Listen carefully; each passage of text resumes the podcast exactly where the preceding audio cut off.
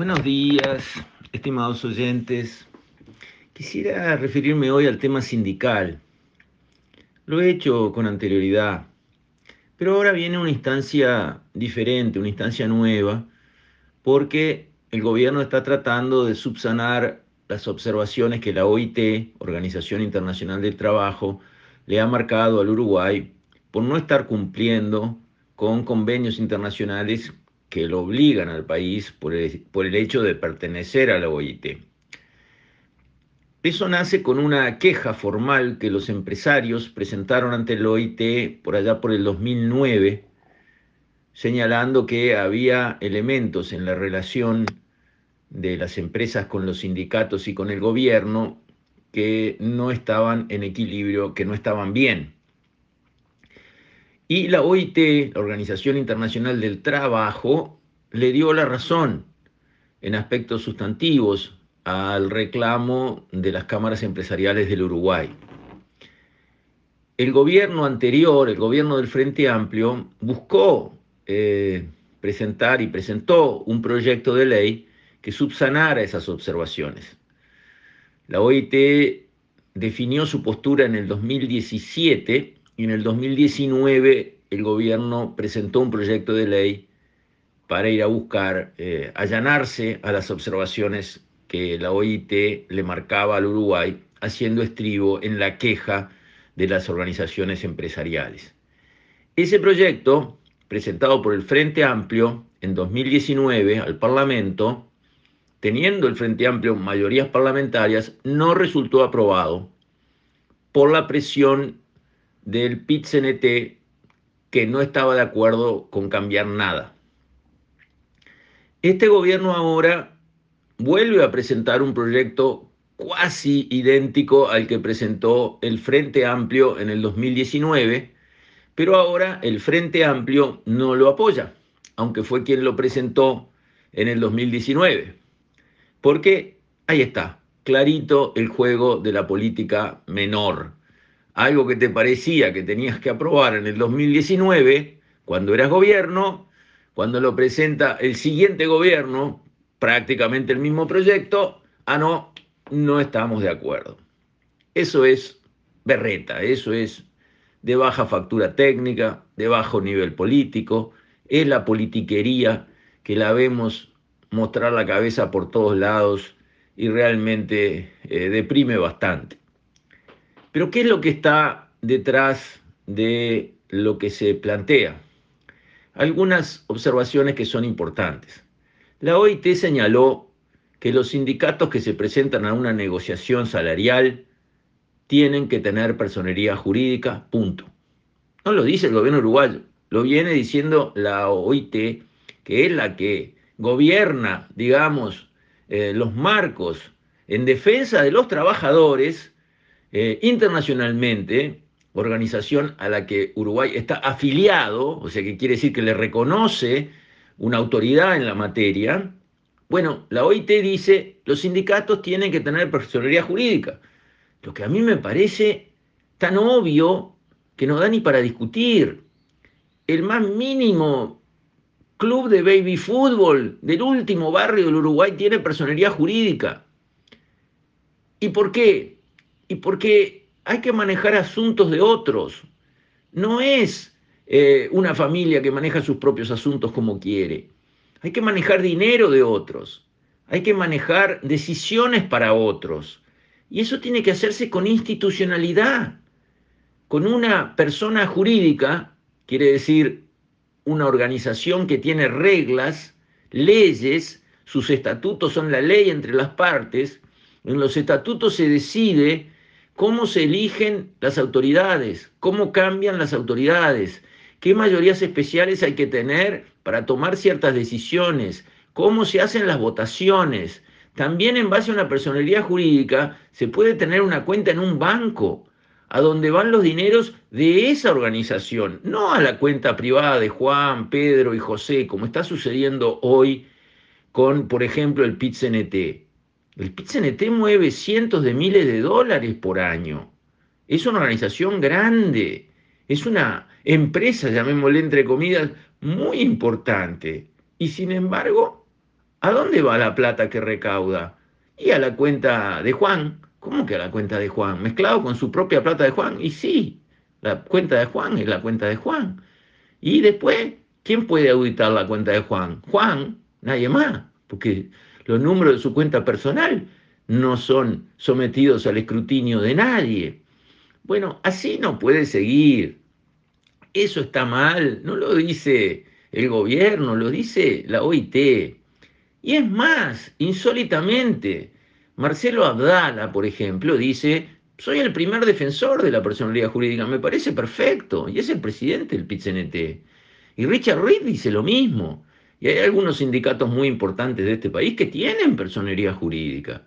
Entonces, ¿por qué esa resistencia? ¿Por qué ese trancazo a la personería jurídica? Para mí, además de la personería jurídica, tiene que imponerse, porque las acciones de los gremios, y sobre todo cuando vamos a un segundo piso como el PIT-CNT, eh, una organización de gremios, tienen impacto en todo el resto de la sociedad. Esa es la verdad. Los paros generales, ¿a quién afectan? A todo el mundo. ¿Y es así o no? Y sí. Y bueno, y eso lo pueden decidir entre cuatro paredes, cuatro que no sabemos a quién representan, como sucede muchas veces. ¿Está bien eso? No.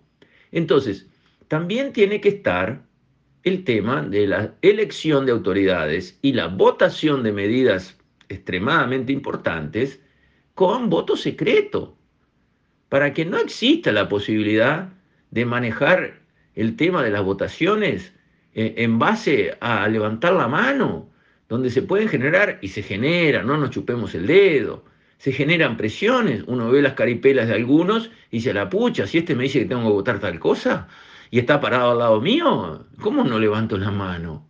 Y sí, y esas cosas suceden, alguien puede decir que no, que no sucede jamás, pero por supuesto que suceden. Y también la reglamentación para hacer las cosas.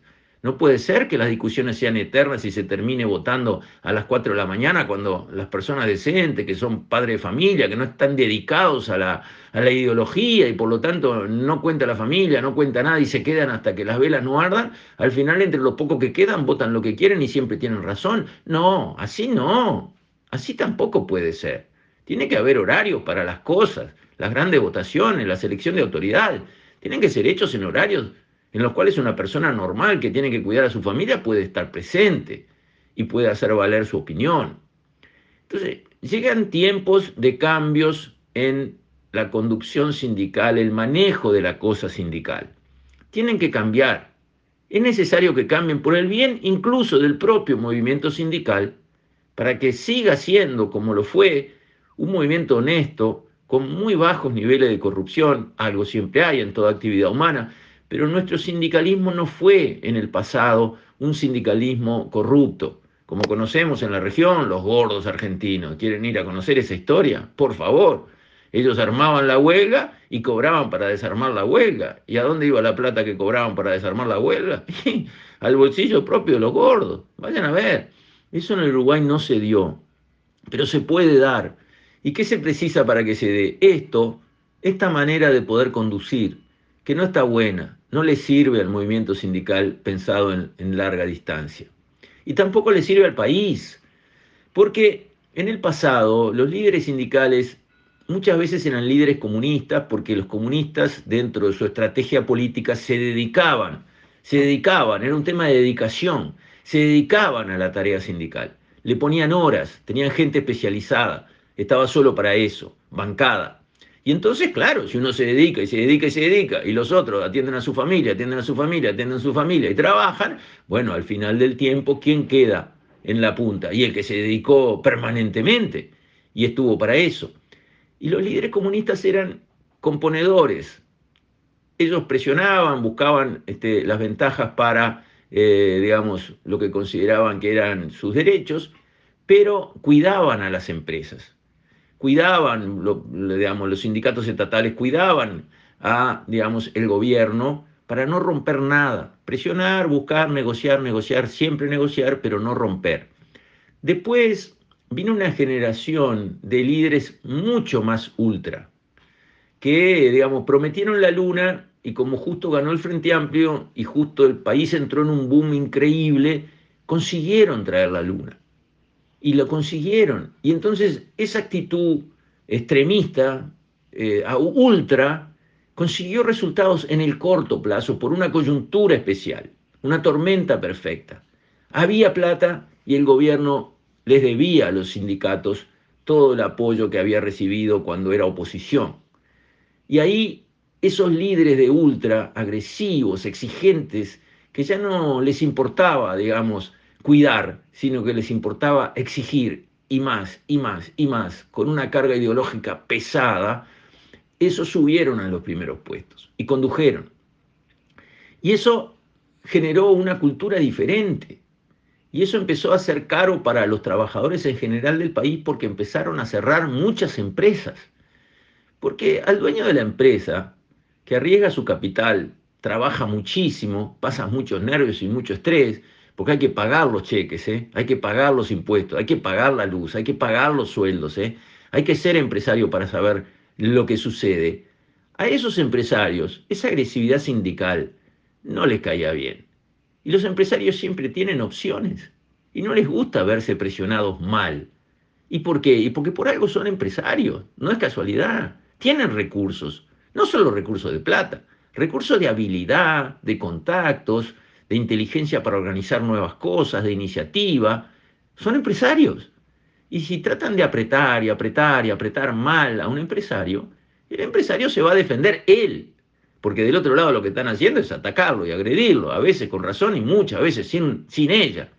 Entonces los empresarios empezaron a buscar alternativas y empezaron a cerrar muchas empresas en Uruguay que no debieron haber cerrado. Y eso fue culpa de esa manera de proceder, de ese sindicalismo agresivo que iba a la huelga enseguida, que trataba de hacer ocupaciones de plantas, que usaba el peso, el prepo contra los capataces, les rayaba los autos. ¿Ustedes no saben que eso pasaba y pasa? O, acá somos todos carmelitas descalzas. Pregunten, hablen, hablen con amigos capataces o encargados o gerentes en empresas con muchos empleados. A ver cómo ha sido la cosa. Eso le hace daño a todos. Al país, ninguna duda. Le hace daño a los trabajadores de hoy, ninguna duda, se pierden puestos de trabajo valiosos cerca de la casa de los trabajadores, los que son más convenientes y más necesarios, y le hace daño a los trabajadores de mañana, porque hay empresas que hoy están o ayer estaban y no van a estar, y empresas que hubiesen venido y no van a venir. ¿Y quién pierde más con eso? Los trabajadores. Entonces, realmente el tema sindical está colocándose sobre la mesa y me parece muy bien. Y el gobierno tiene que hacer lo que hay que hacer porque para eso tienen los votos. Y el país entero se lo agradecerá. Con esto, estimados oyentes, me despido. Hasta mañana, si Dios quiere.